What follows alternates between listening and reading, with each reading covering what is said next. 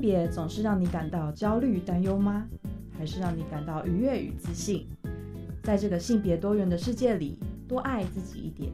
让我们支持性别平等。欢迎收听教育电台性别平等 Easy Go。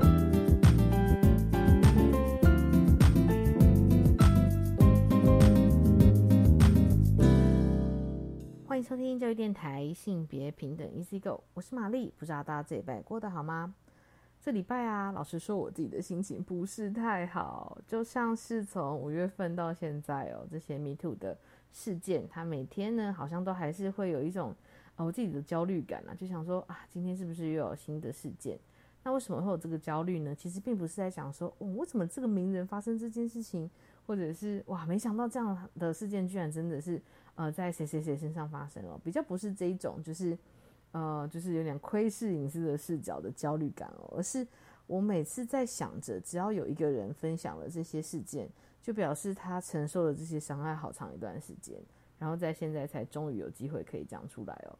一方面是觉得很心疼，然后一方面也是在思考着哦，像我们做性别运动做了这么多年，那呃，我当然是看到整个环境是有改善的，就是有朝向更平等、更友好的方向迈进。可是当当事人说出这些故事的时刻，也还是会在下方，比如说他们的呃留言下面，就会看到有那种很不友善的留言，可能会质疑他，可能会想说你是不是刻意想要毁了这个人，然后刻意去捏造了假的讯息哦。那我都在想，这些当事人看到这些资讯会有多崩溃，或者是他已经鼓起勇气，好不容易说出这样的心声，却没有办法得到支持，是一件多痛苦的事情哦。所以我的焦虑感真的来自于每次看到一个新的事件的时候，我都会。在想着，我们到底什么时候才可以真的承接住这一些受报的当事人？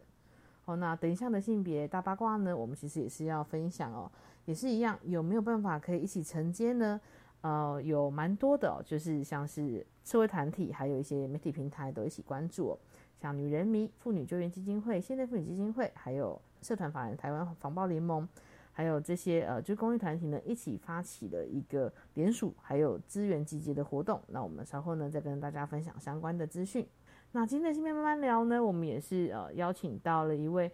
本职非常特别哦，是人体模特儿的伙伴陈英哦，来跟大家分享他在做人体模特儿的一些相关经验哦。在 Me Too 的这个议题之上呢，作为人体模特，好像是一个感觉蛮高风险的产业，对吧？但事实上，他自己从小到大对于暴力这件事情是有不同的生命经验状态的。那他有一些呃，我觉得蛮有能量的观点。稍后呢，再请陈英来跟我们一起分享。那我们先进行性别大八卦。性别大八卦。今天的性别大八卦呢，要跟大家分享哦，一个资源串联的一个呃联署行动哦。这个联署行动呢，它在脸书上面其实是有个 hashtag 一个串联的一个连接，它的 hashtag 呢是不让受害者一个人。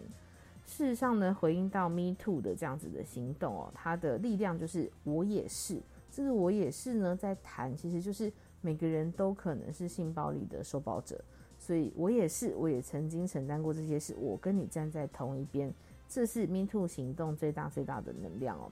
所以，像呃，就是我们目前呃在发起这个行动的是有一些媒体平台，也有一些社团法人的单位，像是女人迷哦，还有妇女救援基金会、现代妇女基金会、社团法人防暴联盟等等的。那这些团体呢，共同发起了一个联署，还有聚集资源，邀请愿意支援受害者的人们一起加入，不要让受害者一个人面对这些事情哦。因为在我们会发现很多的性骚扰事件里面呢，假使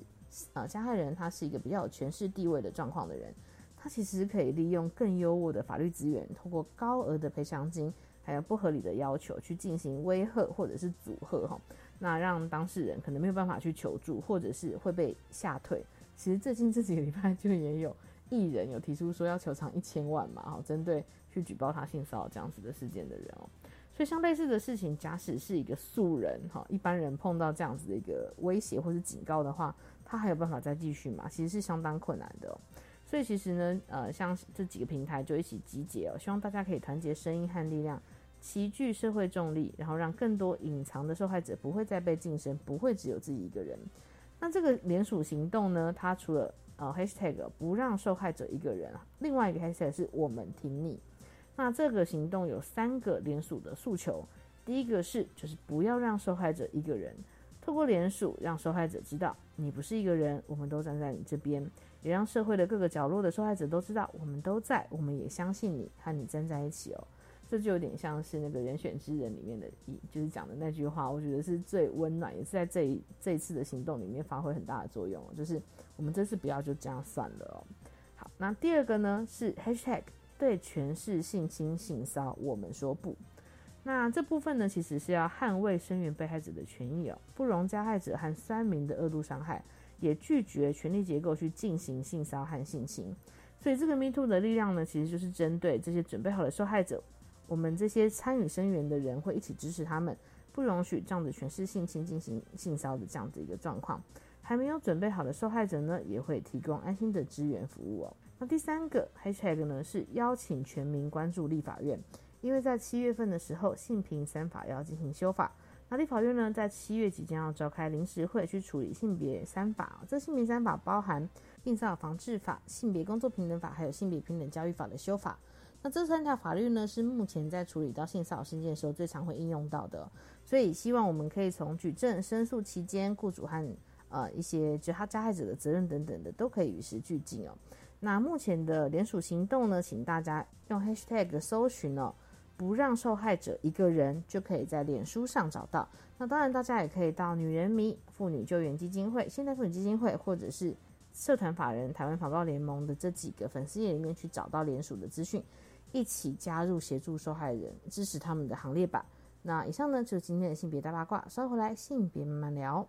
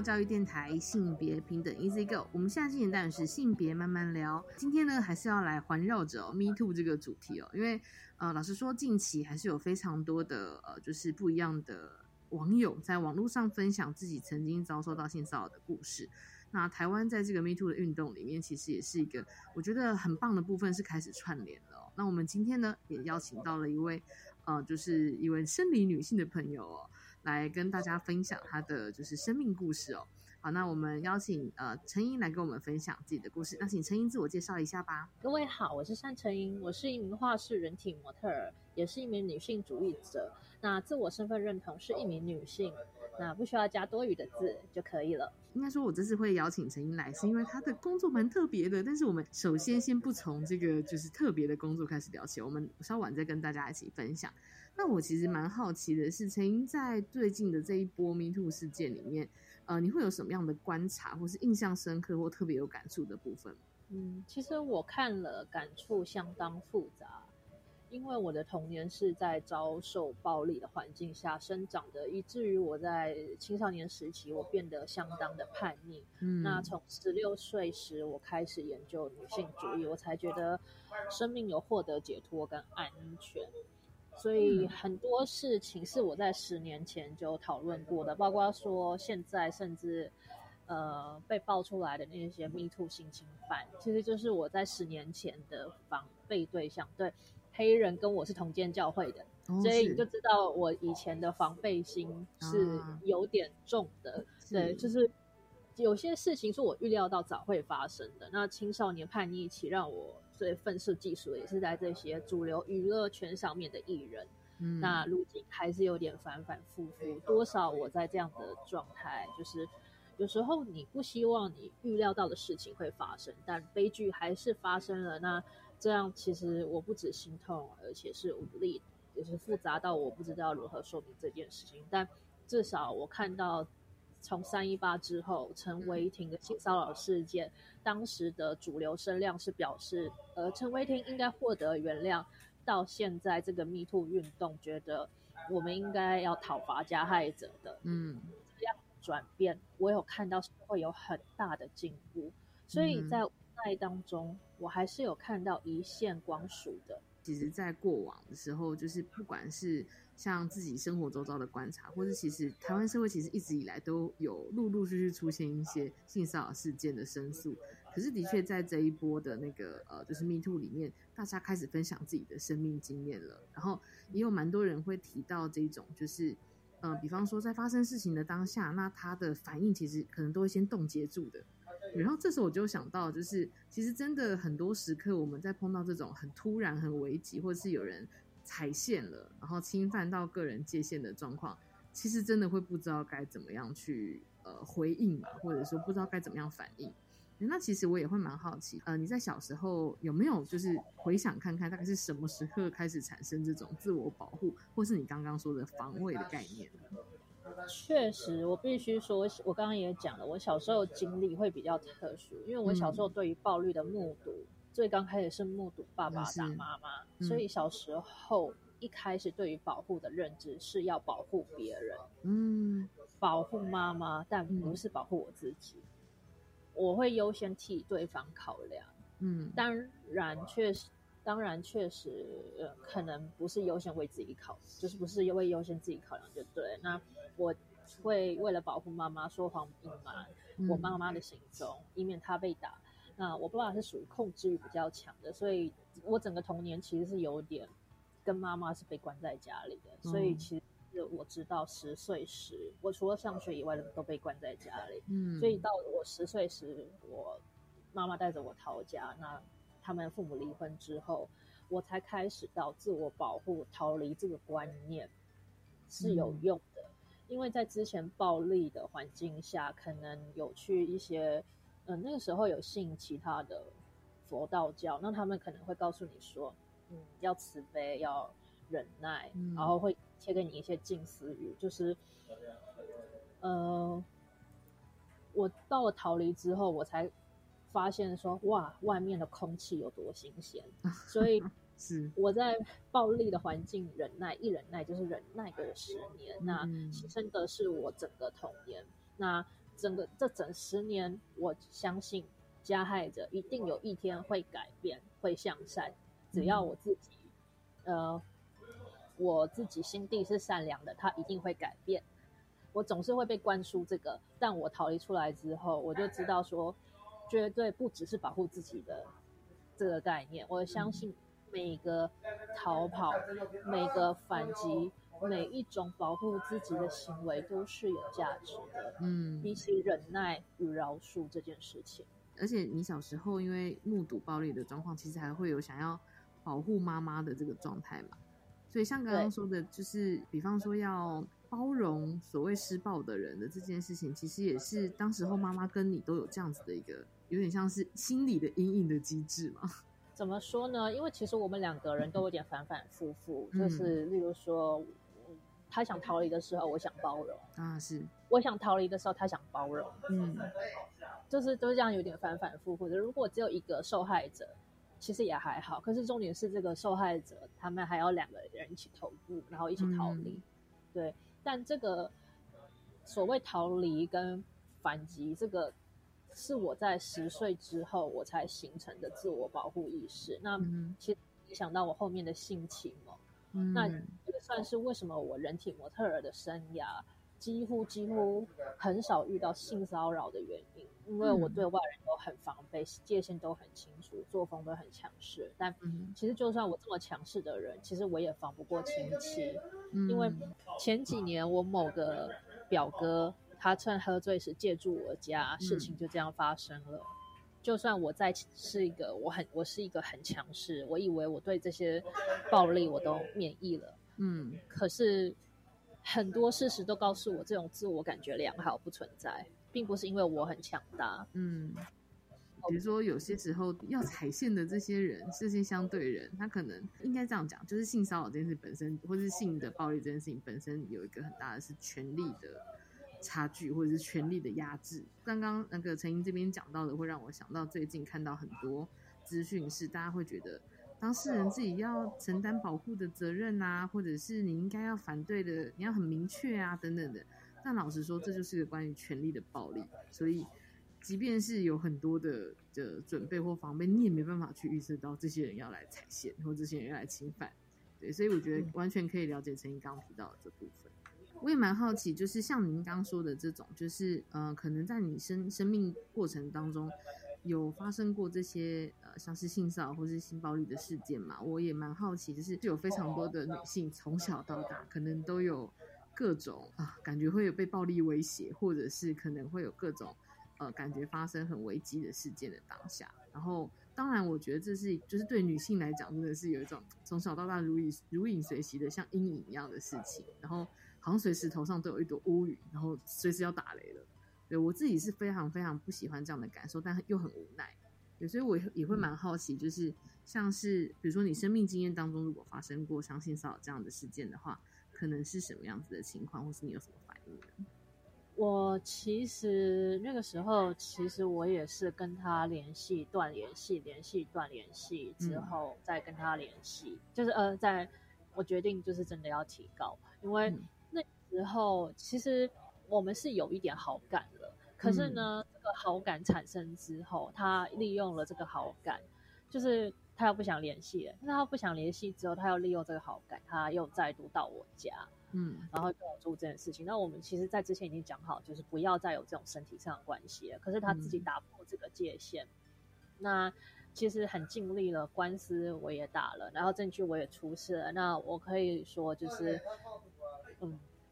我很尽力做这件事情。但是有时候，例如说我的证据，呃，法院也没有，呃，检察署没有调，然后对方他是用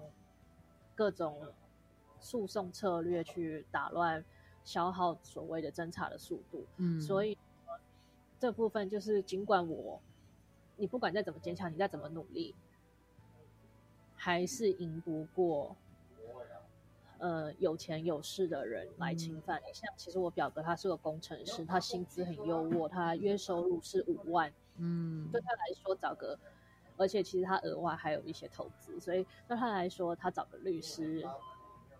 一个官司五万块，其实对他来讲应该是还好。嗯，对，所以我的反应，我已经很尽力的做反击。当然，当下我受到骚扰什么什么的，我其实是僵住不动的，因为我当下就是觉得，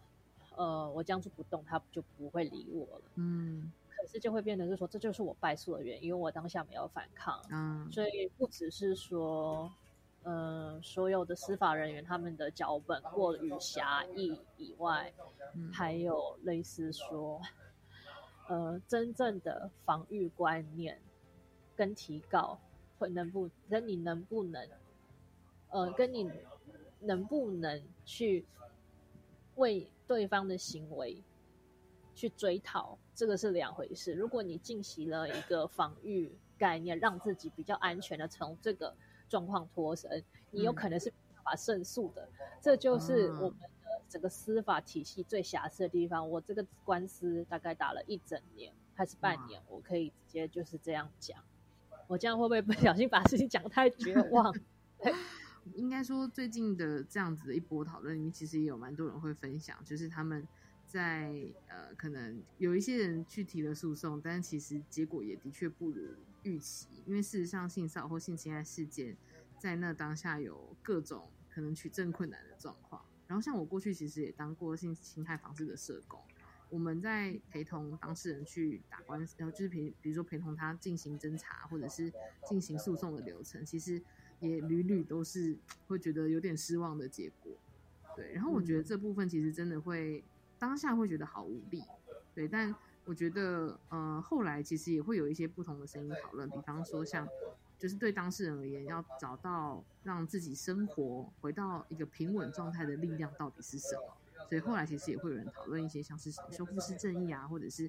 像呃如何真的让自己的，比如说我得到了一个道歉，然后这道歉是什么形式之类的。回到诉讼这件事情上，就真的对，可能不是陈英感觉到的无力，而是很多很多人都感觉到的无力。啊，对。那这样的事件，其实我会蛮好奇的是，其实像今天愿意跟我们来分享这件事情，其实我觉得是需要非常非常大的能量的。那就是你走过这个段落之后，你觉得这样子的处理，或者是你你去因应这件事情，对你来说其实是有什么样的影响？这一个官司很悲剧的，不只是法律上的悲剧，而是说，因为他是我亲戚，所以导致说我现在整个家族几乎都站在他那边，嗯，然后亲戚又跟我决裂了，嗯，所以影响我就不用陈述了。那我怕这个。对话落差太大，因为家人是如此，我的私生活就没有跟，因为这种事情，我就没有办法跟家人这一块，嗯，有太多的接触。刚好我就专注于工作，所以我回到人体模特这个部分，嗯，那我觉得这份工作。它对我来说是个，也算是一个很大的附件，就是你需要意识到这个份工作不是一个服务业，就是因为刚才有提到哈，就是他的工作真的蛮特别的哈，是这样子，人体模特的形呃一个一个工作的内容，那包含可能是画室里面可能会需要就是有这样的人体模特，所以其实在工作的时刻应该都是裸体的状态嘛。对，那我们可能在下个段落呢，再跟大家一起来聊一下，因为这个可能是大家会觉得，哇，这个感觉工作充满了高风险嘛，就是性骚扰的高风险职业吗？哦，但是其实还是有非常多，就是像这样子的一个界限和细节在里面的。那我们在下个段落呢，再请陈一跟跟我们继续分享。那我们先休息一下。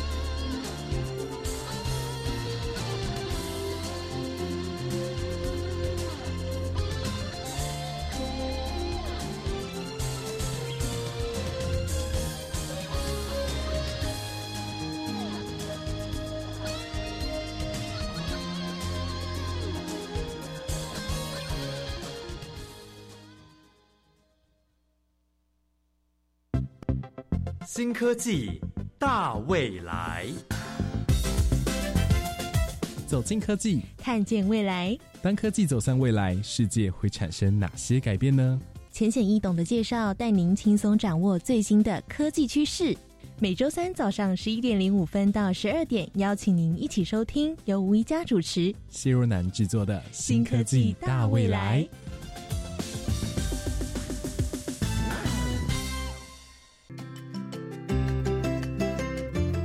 落实教学创新，发展学校特色，提升高教公共性，善尽社会责任。高教深耕计划成果展现，尽在高教跟我来。教育部与教育电台联合直播。李大华制作主持，《高教跟我来》七月七号正式开播，每周五下午六点零五到七点，一定要听，很棒哦！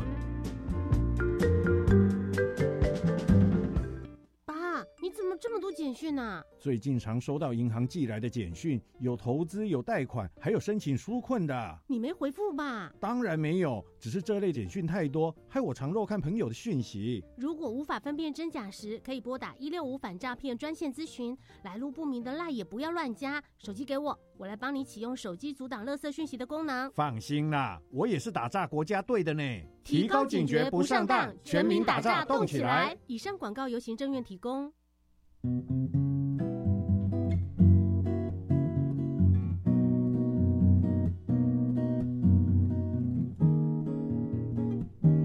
我是苏命苏米恩，你现在收听的是教育电台。Open your mind，就爱教育电台。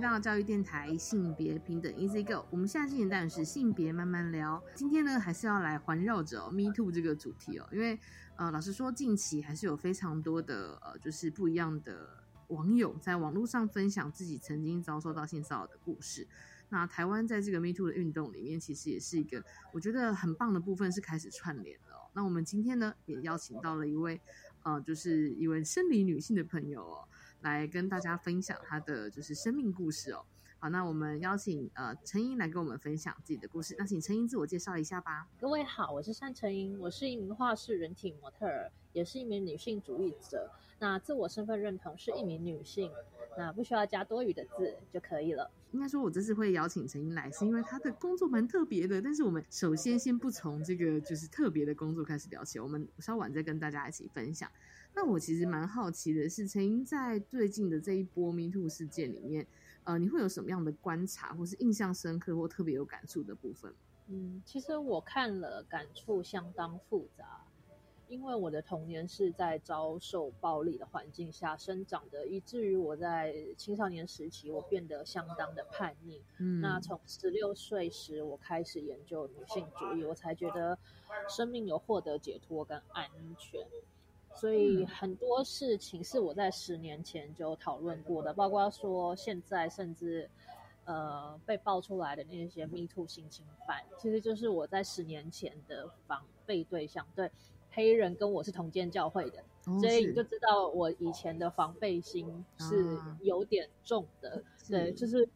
有些事情是我预料到早会发生的。那青少年叛逆期让我。最愤世嫉俗的也是在这些主流娱乐圈上面的艺人，嗯，那路径还是有点反反复复。多少我在这样的状态，就是有时候你不希望你预料到的事情会发生，但悲剧还是发生了。那这样其实我不止心痛，而且是无力，也是复杂到我不知道如何说明这件事情。但至少我看到。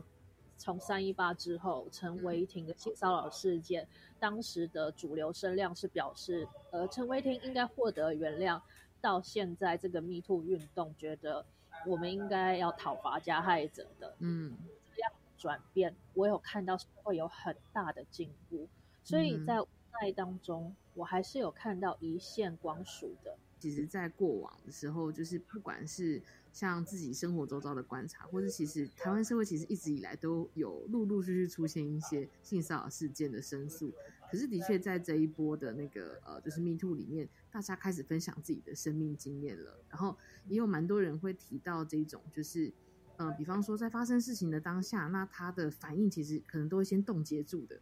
然后这时候我就想到，就是其实真的很多时刻，我们在碰到这种很突然、很危急，或者是有人踩线了，然后侵犯到个人界限的状况，其实真的会不知道该怎么样去呃回应嘛，或者说不知道该怎么样反应。那其实我也会蛮好奇，呃，你在小时候有没有就是回想看看，大概是什么时刻开始产生这种自我保护，或是你刚刚说的防卫的概念呢？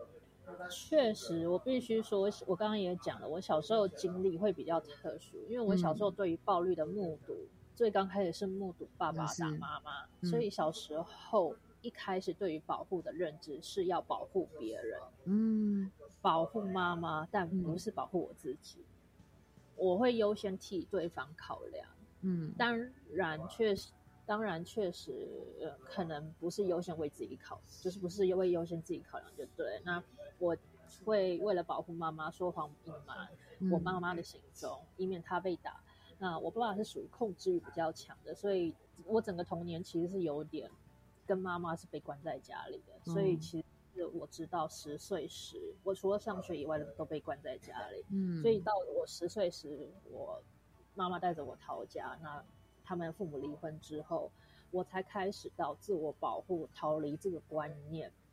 是有用的。因为在之前暴力的环境下，可能有去一些，嗯，那个时候有信其他的佛道教，那他们可能会告诉你说，嗯，要慈悲，要忍耐，然后会贴给你一些近思语，就是，呃，我到了逃离之后，我才。发现说哇，外面的空气有多新鲜，所以 是我在暴力的环境忍耐，一忍耐就是忍耐个十年，那牺牲的是我整个童年。那整个这整十年，我相信加害者一定有一天会改变，会向善。只要我自己，呃，我自己心地是善良的，他一定会改变。我总是会被灌输这个，但我逃离出来之后，我就知道说。绝对不只是保护自己的这个概念，我相信每个逃跑、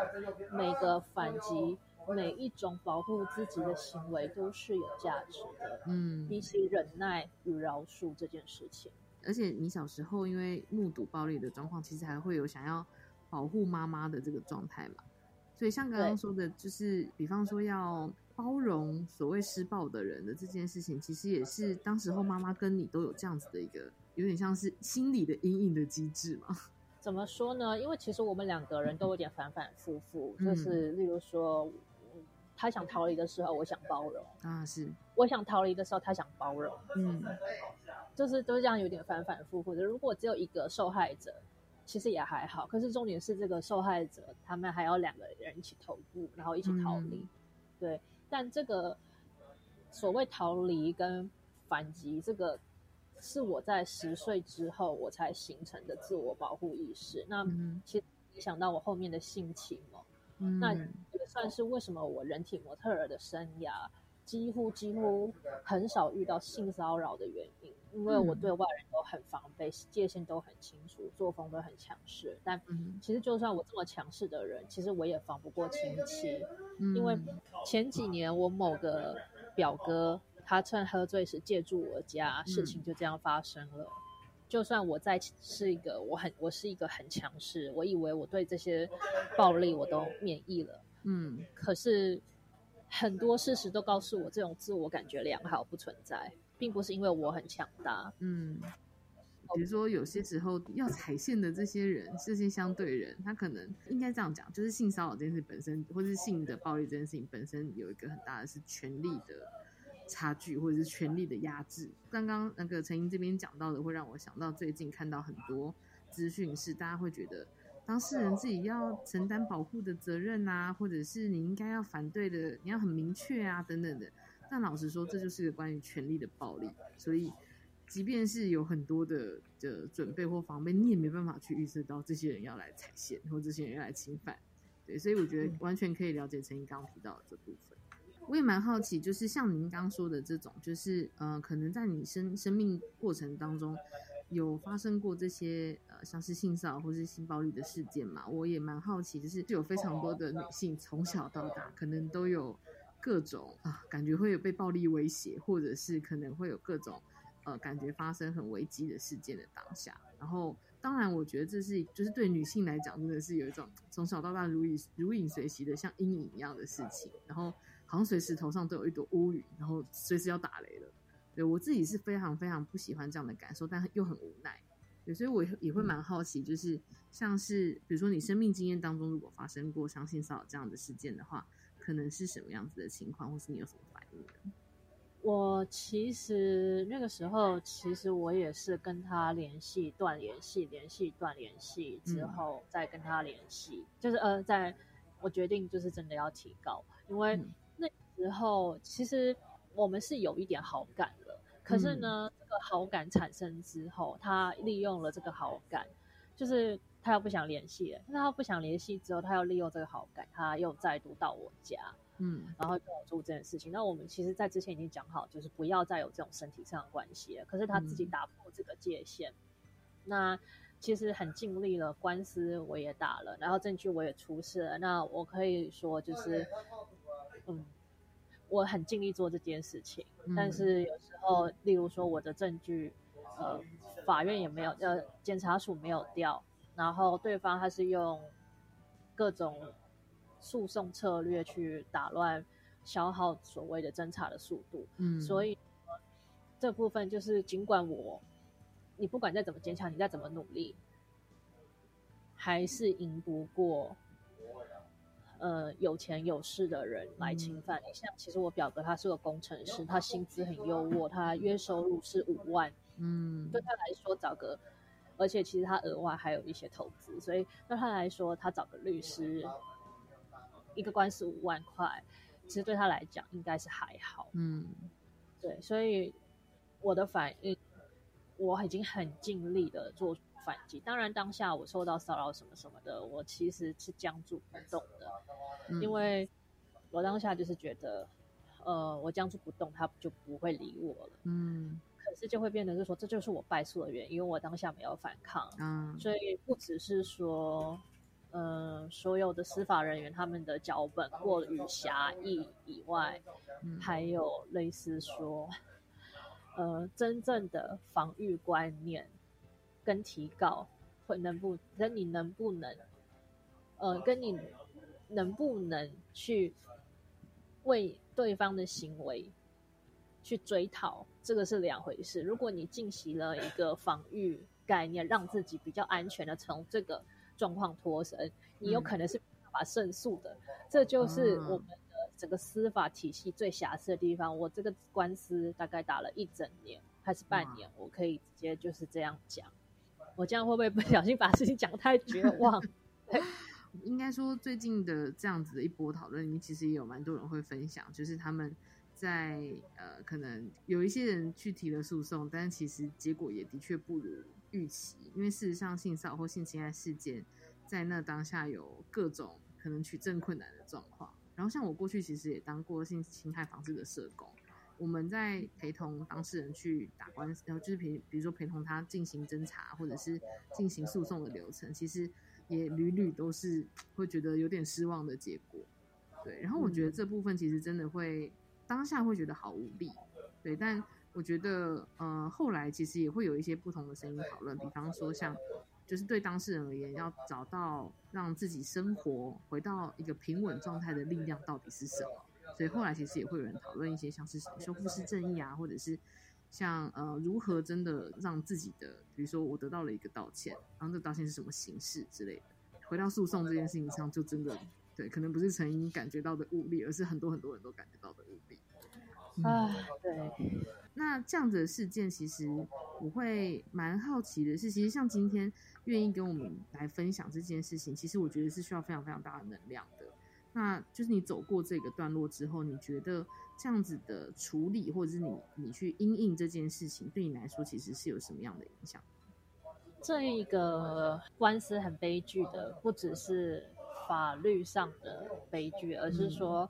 因为他是我亲戚，所以导致说我现在整个家族几乎都站在他那边，嗯，然后亲戚又跟我决裂了，嗯，所以影响我就不用陈述了。那我怕这个对话落差太大，因为家人是如此，我的私生活就没有跟，因为这种事情我就没有办法跟家人这一块，嗯。有太多的接触，刚好我就专注于工作，所以我回到人体模特这个部分。嗯，那我觉得这份工作，它对我来说是个，也算是一个很大的附件，就是你需要意识到这个份工作不是一个服务业，就是因为刚刚陈有提到哈，就是他的工作真的蛮特别的哈，是这样子，人体模特的形呃一个一个工作的内容，那包含可能是。画室里面可能会需要，就是有这样的人体模特，所以其实，在工作的时刻，应该都是裸体的状态嘛。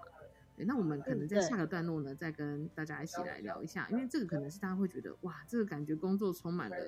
高风险嘛，就是性骚扰的高风险职业吗？哦，但是其实还是有非常多，就是像这样子的一个界限和细节在里面的。那我们在下个段落呢，再请陈一跟跟我们继续分享。那我们先休息一下。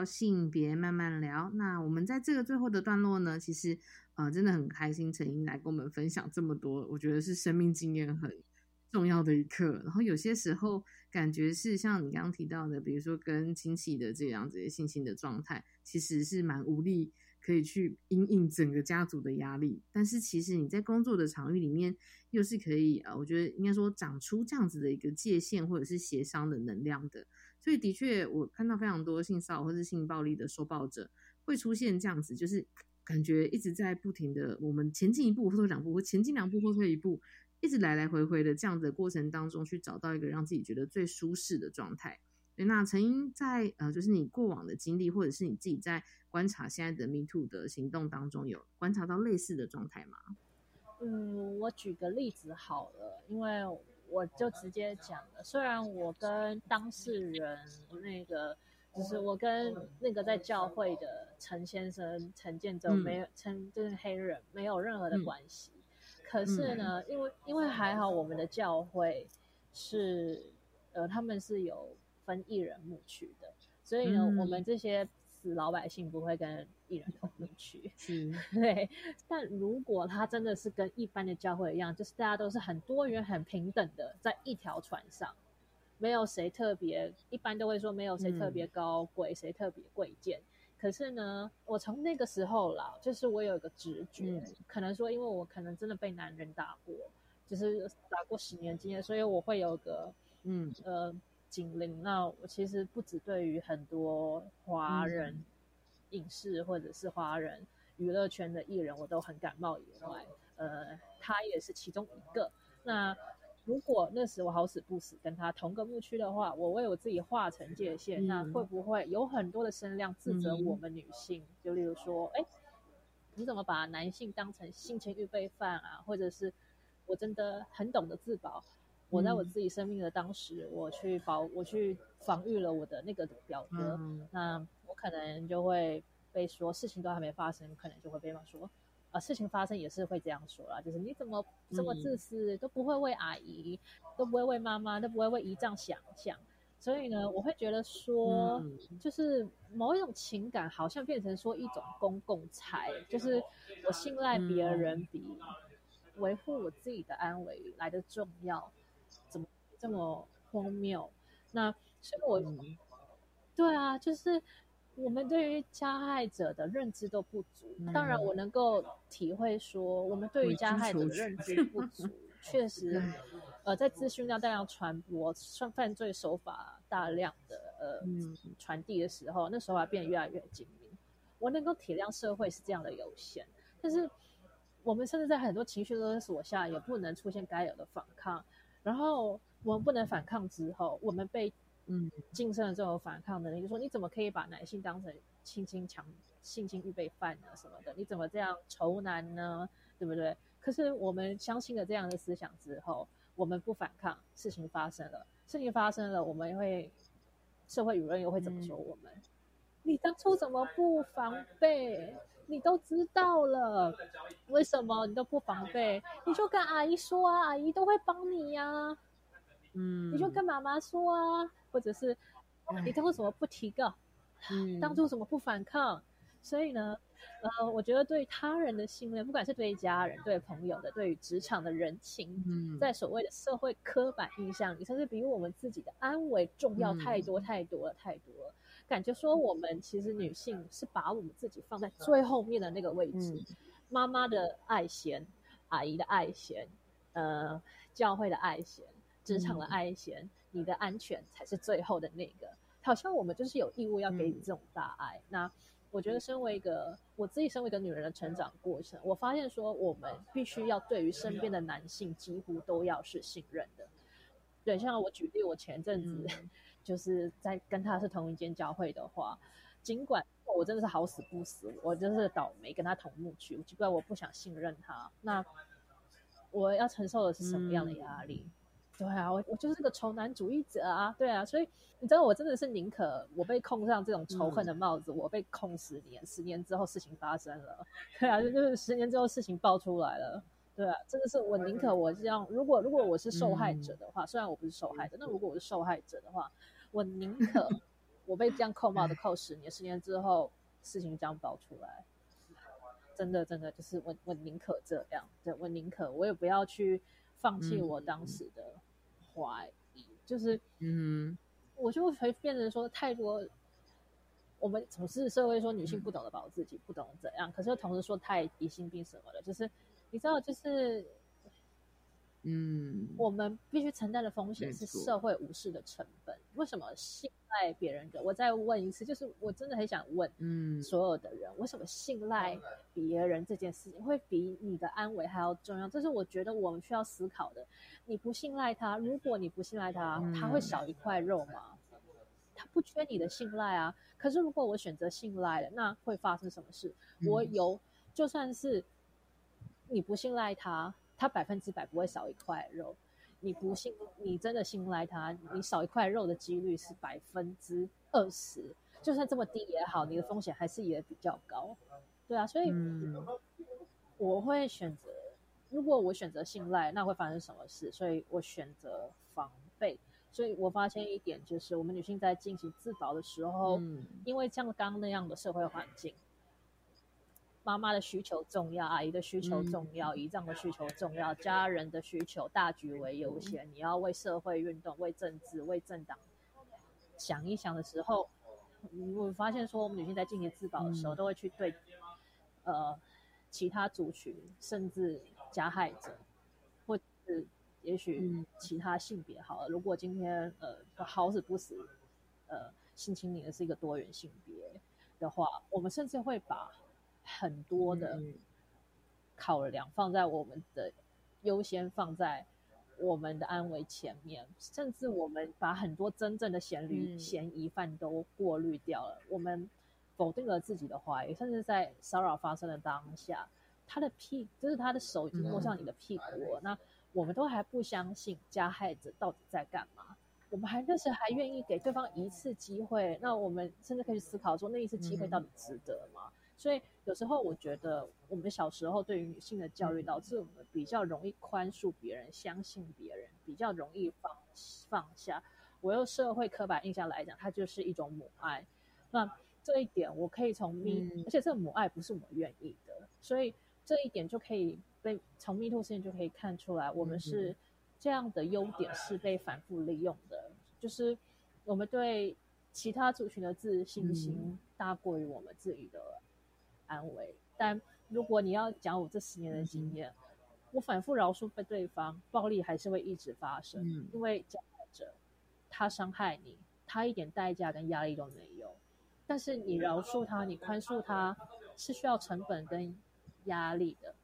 是需要很多代价。可是社会要你无视这些成本，所以我对于这种找回自主性的行为，我身为女人，我会对自己说，就算我是被指控为仇恨男性也好，嗯我可以不需要慈悲，我不需要宽恕，我不需要去滥用我的信赖，因为说真的，我的情感。我可以去用给用在我自己身上，因为我的情感本身就不是一个公共财啊，对啊，对啊，这些是好的正能量，我想留给我自己，留给我的身体，留给我自己的性别，而不是留给